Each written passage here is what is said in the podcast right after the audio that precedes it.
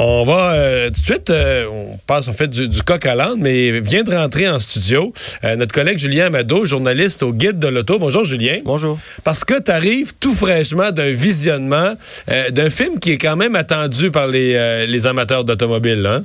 Oui, oui, c'est vrai que c'est très attendu. C'est euh, Ford contre Ferrari. C'est euh, c'est un duel mythique des 24 heures du Mans. Puis ben là, on sort à peine de la projection. C'était à midi et demi tantôt.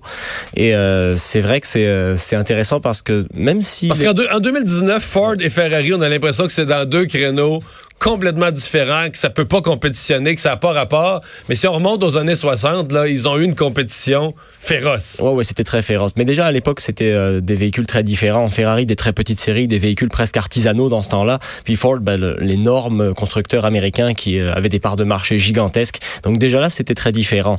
Et là, Et on- Ford venait de changer de génération à ce moment-là. Hein? Oui, puis Ford surtout voulait racheter Ferrari dans ce temps-là. La direction de Ford envisageait de racheter le constructeur pour avoir aussi accès à la course automobile, puis badger des véhicules Ford Ferrari, notamment en course.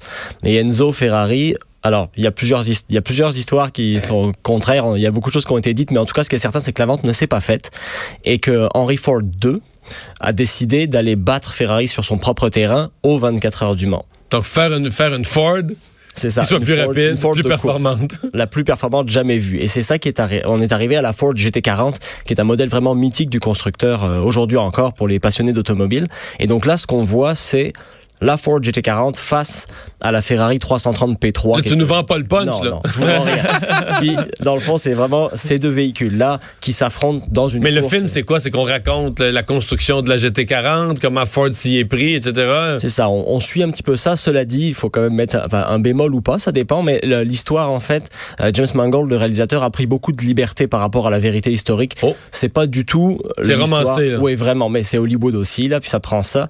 Mais euh, un exemple tout simple, la course en tant que telle, les 24 heures 66 se sont pas du tout passées de cette façon-là. Mais c'est pas très grave parce que si on connaît l'histoire par cœur, on va se dire ouais, mais là, je sais que c'était pas de même ou ça, c'était pas comme ça. hein, hein. Mais pour les gens qui connaîtraient pas du tout l'histoire, ils vont vraiment passer un bon moment parce que c'est un bien- bon film. Oui, c'est bien fait. On suit ça. C'est deux heures et demie quand même. Moi, j'avais un peu peur pour le monde qui connaît pas trop ça, qui s'ennuie.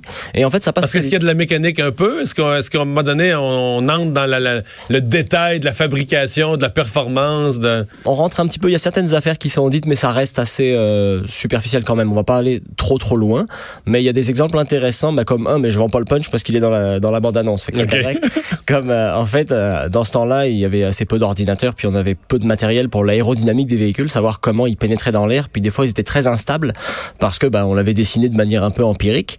Et ils avaient mis en fait des morceaux de laine accrochés avec du tape sur le véhicule et regarder à la jumelle comment ça fonctionnait puis comment il bougeait voir s'il y avait des zones où euh, l'air ne passait pas comme il fallait. Donc, Ça- de la laine, de la laine de mouton, de Ouais, la de la laine, laine, laine, OK. Comme c'est léger, comme c'est léger, tu pouvais voir comment l'air réagit. c'est ça. Puis s'était rendu compte dans le temps que la partie avant de l'auto était comme mise un petit peu vers le haut ce qui fait que ça faisait décoller les roues avant puis c'était très instable.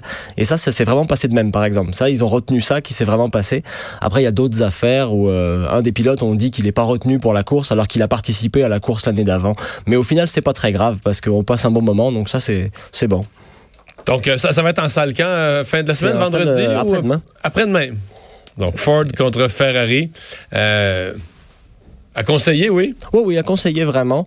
Et puis même si on, on a par exemple un conjoint ou une conjointe qui est pas un grand fan de course automobile, on peut quand même l'emmener. euh, les personnes qui sont pas forcément fans passeront un bon moment. Mais là, ton modèle préféré, là, le verdict entre la GT de Ford ou la P...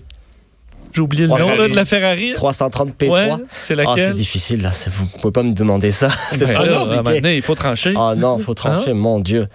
Ah non, je peux pas trancher ça. Ah. C'est pas possible. C'est comme choisir Ça, entre c'est deux, deux- enfants. Pour les amateurs d'auto, c'est c'est Ah, deux c'est- modèles. C'est difficile. À moins qu'on soit très branché américaine ou euh, italienne. Ah, pour la beauté, c'est la 330 P3, c'est sûr. C'est Ferrari. Mais pour les performances, euh, la GT40 était très impressionnante dans ce temps-là. Fait que ça marche Oh, plus c'est si bien ça dit. ouais, c'est correct. Mais, mais la GT40, y a-tu, mettons, aujourd'hui, en 2019, est-ce que Ford fait encore quoi que ce soit d'un peu équivalent? Oui, il y a une Ford GT qui est sortie. existe encore, récemment. ouais. Mais c'est plus du tout la même. Ça n'a pas tout à fait rapport. Mais euh, elle a coursé aux 24 heures du Mans d'ailleurs ces dernières années, mais pas dans la catégorie la plus haute. Fait que c'était un petit peu différent. Mais euh, oui, oui, ils ont ils ont fait déjà Encore quelque chose deux de modèles ça. qui ont été relancés suite à ce, ce mythe-là. Merci Julien d'être venu nous voir. Merci à Au vous. revoir.